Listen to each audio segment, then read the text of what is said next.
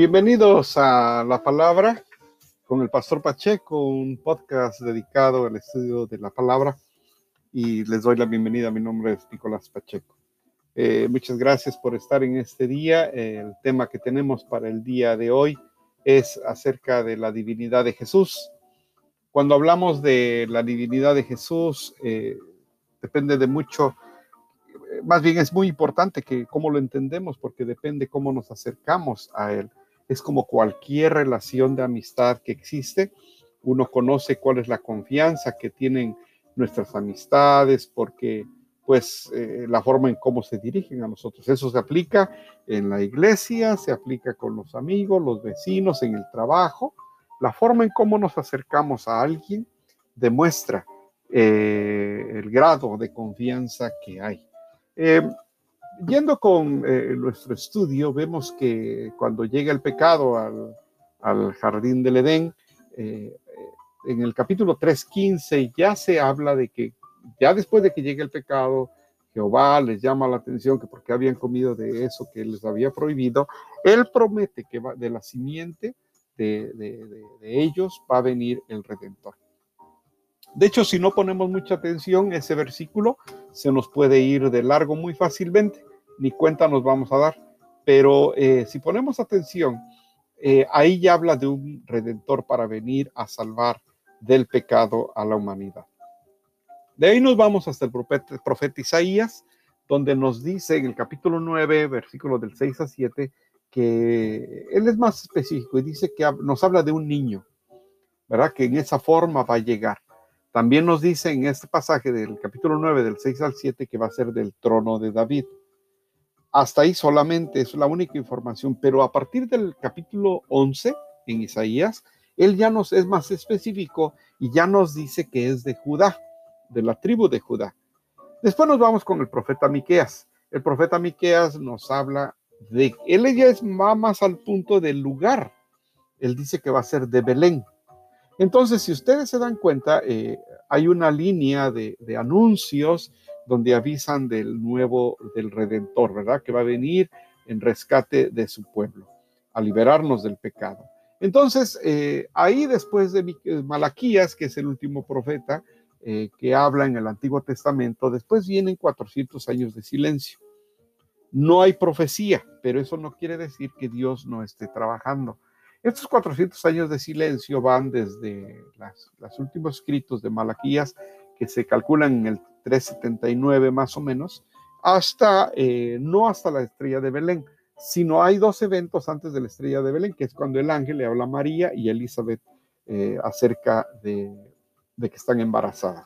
Entonces, pero sí existen 400 años ahí aproximadamente. En este tiempo eh, hay siete imperios. No voy a tocar ese tema porque es extenso, pero en la historia de, eh, del cristianismo, en la historia de la iglesia, uno lo, lo, estudia y se da cuenta que aunque no hay profecía, no, no es de que Dios no estaba haciendo nada, Él estaba trabajando. Por, por poner dos ejemplos, cuando el pueblo se va de, de esclavo a Babilonia, como ya no pueden hacer esas grandes eh, ofrendas, holocaustos masivos, ¿verdad? De miles de, de, animales sacrificados, etcétera, como ya no hay manera de hacerlo siendo esclavos en Babilonia, ahí surge eh, la sinagoga. Entonces se deja de, poner énfasis en la parte eh, del sacrificio y se pone más énfasis en el carácter moral del, del que cree en Dios. Entonces, eh, el Señor ahí está preparando, ¿verdad? Porque cuando nuestro Señor Jesús viene, Él es bien claro en decir que, no quiere sacrificios, que Él lo que quiere es la obediencia, ¿no? Eh, otro dato, por darles dos solamente, pudiera darles más y más por cada imperio, pero solamente voy a mencionar que en Alejandría, en Egipto, con tal de enriquecer la biblioteca, se mandó a que se hiciera la traducción del hebreo al griego del Antiguo Testamento. Entonces ahí es donde surge la Septuaginta. Esa versión es la que les va a servir a la iglesia primitiva como su Biblia. Entonces, eh, aunque no había profecía, Dios seguía trabajando para lo que venía después. Entonces, después de estos 400 años de silencio, viene eh, el evento de los reyes que siguen la estrella ya ellos conocían las escrituras, sabían que esto venía, Entonces es cuando aparece la estrella de Belén y el nacimiento de Jesús y bueno, ya todos saben eh, esos eventos. Ahora, cuando, cuando los vemos, usted y yo que tenemos una Biblia a la mano, estamos seguros, conscientes de que lo que tenemos es la explicación de que Jesucristo es Dios, Dios mismo. Entonces no tenemos ya ningún problema para entender que Él es el Mesías, que siempre se habló desde un principio de Génesis a todo lo largo del Antiguo Testamento.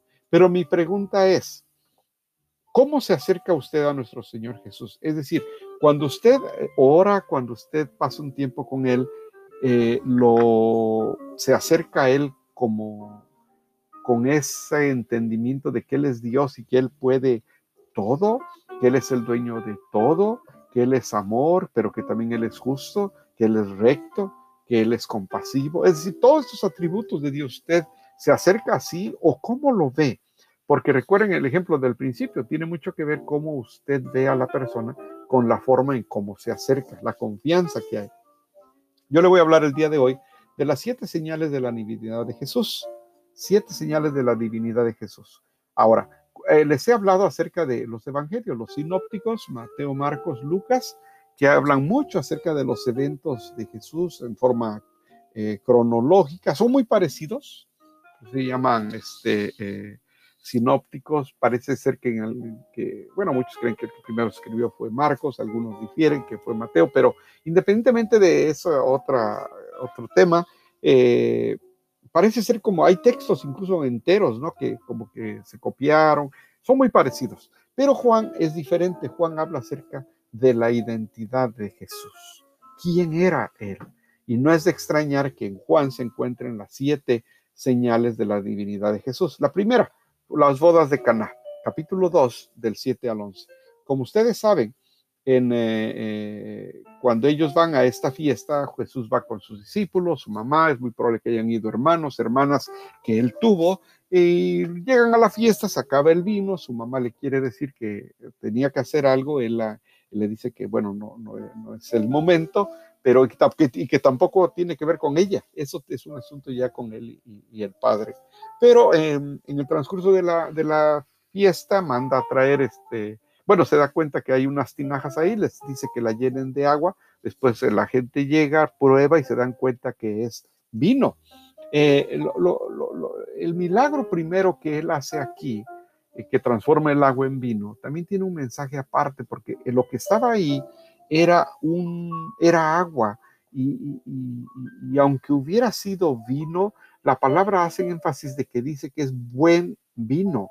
Entonces, el ejemplo que aquí nos da, que lo aplicamos en nuestra vida, es de que cuando Él se manifiesta en nuestras vidas, Él hace no una versión igual que la anterior, sin los defectos. No, no, no. Él hace un hombre nuevo, un hombre mejor, así como del agua hizo no un buen vino solamente, sino dice que hizo el mejor vino reservado, dice que esto se sirve primero, porque este es el mejor vino. Entonces, eh, ahí en el mismo texto dice que manifestó su gloria y sus discípulos creyeron en él. Cuando, cuando uno le entrega su vida a nuestro Señor Jesús, Él no, es, él no solamente nos pule y nos quita todo eso que nos estorba, ¿verdad? Pero Él hace de nosotros mejores personas.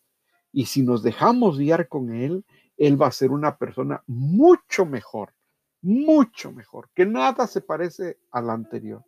¿Cuántas veces eh, a, personas que demuestran ese testimonio les dicen, pero es que tú no pareces al anterior? Yo me acuerdo de ti como eras y no es nada que ver. Es que el Señor hace el mejor vino, la mejor obra. Ese es su poder sobre la calidad. Número dos, Jesús sana al hijo de un noble. Vino pues Jesús otra vez a Cana de Galilea, donde había convertido el agua en vino, y había en Capernaum un oficial del rey cuyo hijo estaba enfermo. Esto está en Juan capítulo 4 del 46 al 54. El, este, este, este, este, este señor le dice, este oficial del rey le dice que su hijo estaba enfermo. Entonces le dice, ve, ve, ve a tu hijo. En el versículo 50 Jesús le dijo, ve, tu hijo vive. Y el hombre creyó la palabra que Jesús le dijo y se fue. Fíjense cómo aquí aparece otra vez que creyó. así como en el, en el, pasaje anterior, creyó. Y cuando él descendía, sus siervos salieron a recibirle y le dieron buenas nuevas, diciendo, tu hijo vive. Entonces les preguntó a qué hora más o menos había pasado eso y les dijo ayer, como a las siete le dejó la fiebre. El padre entonces entendió que era la hora en que Jesús le había dicho, tu hijo vive y creyó él con toda su casa. Esta segunda señal hizo Jesús cuando fue de Judea a Galilea. Juan capítulo 4 del 46 al 54. Este es el poder que tiene Jesús sobre la distancia. Él tiene ese poder, no importa. Por ejemplo, usted recibe una noticia y es algo que necesita oración, no importa dónde usted, usted ore. No importa que usted no esté en el lugar. Dios tiene el poder de aplicar su, lo que Él quiera, su deseo, si Él contesta la oración, independientemente de dónde está. Nosotros estamos en California y muchos de ustedes que me están escuchando están en México. Cuando tengan necesidad de una oración, díganos, nosotros oramos por ustedes, intercedemos por ustedes. Eso no tiene que ver la distancia. Dios puede aplicar su poder divino independientemente de la distancia. Es ahí donde Él manifiesta su poder. Entonces, cuando eh, usted eh, de pronto eh, se ve ante una necesidad y se ve indispuesto a moverse de inmediato, ahí en su rinconcito eh, íntimo, hable con el Señor y Él tiene el poder de contestarle en la distancia. Número tres, el paralítico de Bethesda. Esto está en Juan capítulo 5 del 2 al 9. ¿Qué es lo que pasa aquí?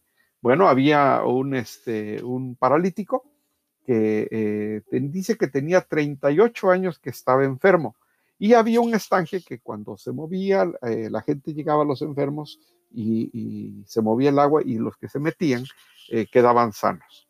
Entonces dice en el versículo 5 del capítulo 5, y, y, había allí un hombre que hacía 38 años que estaba enfermo. Cuando Jesús lo vio acostado y supo que llevaba ya mucho tiempo así, le dijo, ¿quieres ser sano? Fíjense que el Señor le pregunta, ¿quiere ser sano? Y fíjense lo que él contesta. Señor, le respondió el enfermo, no tengo quien me mete en el estanque. Cuando se agita el agua, entre tanto que yo voy, otro desciende antes que yo. Jesús le dijo, levántate, toma tu lecho y anda. Y al instante aquel hombre fue sanado. Tomó su lecho y anduvo. Y era día de reposo aquel día. Juan capítulo 5, del 2 al 9. Aquí se muestra el poder de nuestro Señor Jesús sobre el tiempo. 38 años enfermo. Eh, muchas veces tenemos nosotros peticiones de mucho tiempo y como que nos desanimamos. No, ya, ya, no hay nada que hacer. Ya para qué le pido a Dios, ya para qué hago esto. Usted siga orando. Nosotros nos regimos bajo el tiempo cronos, que es el que se mide, el del reloj, el del calendario, pero Dios se mide con el tiempo kairos. El tiempo kairos es diferente al tiempo cronos. El tiempo Kairos es el tiempo perfecto de Dios. Mi esposa y yo tenemos una petición de más de 20 años y seguimos orando porque sabemos que si está en la potestad, en, en los deseos del Señor, Él tiene potestad para contestar cuando Él lo considere conveniente. No a nuestro tiempo, sino al tiempo de Él. Así que eh, el tiempo que tenía enfermo aquí no falló, no, no fue un obstáculo, sino que eh, Él siguió insistiendo pero aquí pasó otra cosa. Él preguntó, ¿quieres ser sano? Y él ni siquiera contestó eso. Esto se aplica porque muchas veces eh, nosotros oramos por alguien, tenemos familiares, seres queridos, seres que amamos y vemos que no quieren escuchar de la palabra de Dios. Pues no importa que ellos no quieran, usted siga orando, usted siga orando. Aquí el Señor tuvo misericordia y aunque Él no le contestó de que quería ser sano, el Señor tuvo misericordia y lo sanó. Así que sigamos orando por nuestros seres queridos, por nuestros enfermos, que aunque ellos no se lo pidan, el Señor puede tener misericordia y sanarlos. Número cuatro, alimentación de los cinco mil, y aquí habla sobre su poder sobre la cantidad. Está en Juan capítulo 6, del 9 al 14. Ustedes saben la historia, eh, nuestro Señor Jesús estaba compartiendo con las multitudes, era más de cinco mil, y de pronto Felipe se preocupa porque pues, no había de comer y dice, bueno, aquí hay un niño que tiene cinco panes de cebada y dos pececillos, pero ¿qué nos va a alcanzar para eso? Entonces él les dijo que se sentaran y, entonces él oró, tomó los, panes, dio gracias al Padre Celestial, lo empezó a repartir, dice que sobró, recogieron pedazos, llenaron doce cestas de pedazos y de los cinco panes que habían usado con dos pececillos. En el versículo 14 dice, aquellos hombres entonces, viendo la señal que Jesús había hecho, dijeron, este verdaderamente es el profeta que había de venir al mundo. Esto es Juan capítulo 6 de 9 al 14. El poder sobre la cantidad. ¿Cuántas veces hemos tenido una necesidad? Nosotros, yo, yo le hablo de mi experiencia. ¿Cuántas veces hemos tenido una necesidad y nosotros vemos en nuestros recursos y decimos, no se va a poder, no tenemos? Pero saben que el Señor nos suma, el Señor multiplica. Claro, primero, antes de que usted tome una decisión, primero hable con Él. Porque muchas veces las cosas no nos salen, pero no porque Él no quiera, es porque no le pedimos autorización y de pronto hacemos, cometemos imprudencias, hacemos cosas que no teníamos que haber hecho. Entonces, primero se le pide su consentimiento a Él en oración. Él contesta, esperar su respuesta. Y cuando Él dice que sí, no se preocupe usted si lo tiene o no. Él va a proveer. Pero repito, primero usted tiene que pedirle su consentimiento a Él. Porque si no le salen las cosas después, no, no le eche la culpa a Él. Usted tal vez no lo incluyó en sus planes. Ese es el número cuatro. Número cinco, Jesús anda sobre el mar. Capítulo, Juan capítulo 6, del 16 al 21. Y aquí habla del poder sobre la naturaleza. Aquí hablamos cuando está, ah, ah, el texto habla de cuando van en el mar los discípulos, hay una tormenta, está oscuro, eh, ven que se acerca alguien y eh, viene caminando sobre el mar Jesús. Entonces tuvieron miedo. Y en el versículo 20 dice, mas él les dijo, yo soy, no temáis. Entonces ellos con gusto, dice, le recibieron en la barca, la cual llegó enseguida a la tierra donde iban. Juan capítulo 6 del 16 al 21. Aquí nos habla de Jesús, el poder sobre la naturaleza. ¿Cuántas veces nos pasan cosas que no entendemos? Cosas como sobrenaturales, no sabemos, Señor, por qué me está pasando esta enfermedad, esta necesidad, me pasó esto y ahora esto y ahora esto. Es algo como sobrenatural, no, no lo puedo creer. Déjenme decirles que cuando uno camina con el Señor, aún en medio de esas tempestades, no debemos tener miedo. Pero aquí hay un tema muy importante. Cuando Él les dijo, yo soy, dice que los discípulos lo con gusto lo recibieron. Muchas veces, cuando se trata de que nos hablen de la palabra de Dios, no lo recibimos al Señor con gusto, a su palabra. ¿Por qué? Porque normalmente la palabra nos va a revelar quiénes somos, especialmente cuando le estamos pidiendo que Él cambie nuestro carácter la Biblia se vuelve como un espejo. Y muchos por eso rechazan a Jesús, porque saben que ahí se van a ver quiénes en realidad son. Entonces, cuando estemos en una situación que está fuera de nuestro alcance, eh, no tengamos miedo si Él se va a hacer cargo. Deje que Él es mejor que se haga cargo. Nuestras, nuestras capacidades son limitadas. Las de Él son inmensas, son ilimitadas. Entonces, no tenga miedo. Así como ellos lo recibieron con gusto, usted también. Número 6. Jesús sana a un ciego de nacimiento. Y aquí habla, porque le responden, le preguntan a sus discípulos que qué había pasado. Esto está en Juan capítulo 9, del 1 al 7. Y aquí habla de Jesús sobre el poder sobre la oscuridad. Entonces, cuando le preguntan que de quién había sido culpa de que esta persona naciera ciega, si era de él o de sus padres o por qué, entonces él dice, versículo 3 del capítulo 9, respondió Jesús, no es que pecó este ni sus padres, sino para que las obras de Dios se manifiesten en él.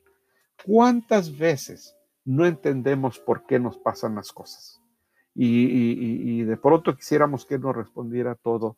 Ahora que yo veo a, a pasar los años, aquella época donde yo batallé con mi alcoholismo, me doy cuenta de que pasaron para que se manifestara la gloria de Él, su poder de Dios, como el poder que Él tiene para transformar a personas. Entonces, Él nos saca de esa vida de oscuridad y nos trae a una vida de luz. Él es luz, Él es espíritu, Él es amor. Entonces, eh, y Él es santo, son las cuatro esencias de Él. Él es santo, Él es espíritu, Él es amor y Él es luz. Entonces, cuando, cuando Él nos saca de esa vida, no es para que digan es que yo le eché ganas, es que yo soy muy inteligente. No, ¿saben por qué pasó todo eso? Cuando Él nos saca de esa oscuridad. Aquí, como dice el versículo 3, para que se manifieste la, eh, el poder de Él. Para, Él nos usa para que la gente vea lo que Él puede hacer. Entonces, no tenemos nosotros ningún crédito, todo el crédito lo tiene Y la última resurrección de Lázaro, un texto muy conocido, capítulo 11 del libro de Juan, del 38 al 44, y habla sobre el poder de la muerte. Cuando Lázaro, su gran amigo, muere, él espera cuatro días para llegar. La respuesta, ¿por qué cuatro días? Es porque la tradición judía decía de que eh, por tres días el, el alma podía estar en el cuerpo. Él se esperó cuatro para que no hubiera ninguna duda de lo que iba a hacer. Eh, cuando esto pasa, en el versículo 41 dice, entonces quitaron la piedra de donde había sido puesto el muerto, y Jesús alzando los ojos a lo alto dijo, Padre, gracias te doy por haberme oído. Fíjense, aquí nos da un ejemplo nuestro Señor Jesús, que Él daba gracias al Padre Celestial. Él siendo Dios mismo, daba gracias al Padre Celestial. Nosotros muchas veces Él nos contesta nuestra oración, nos hace, nos hace milagros en nuestras vidas. ¿Y cuánta gente Después de esa necesidad ya jamás regresa a buscar del Señor. Las iglesias, muchos asientos están vacíos por aquellos que se fueron. Llegaron cuando había necesidad, pasó la necesidad, se fueron y ya no regresaron.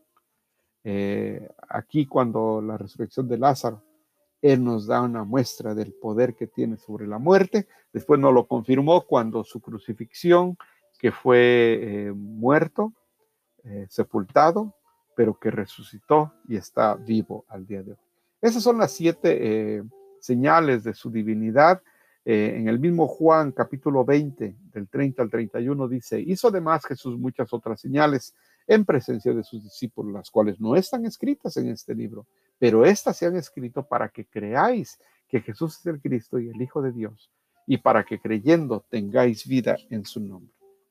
Yo lo animo a que crea la palabra de Dios y creyendo usted tenga vida en su nombre.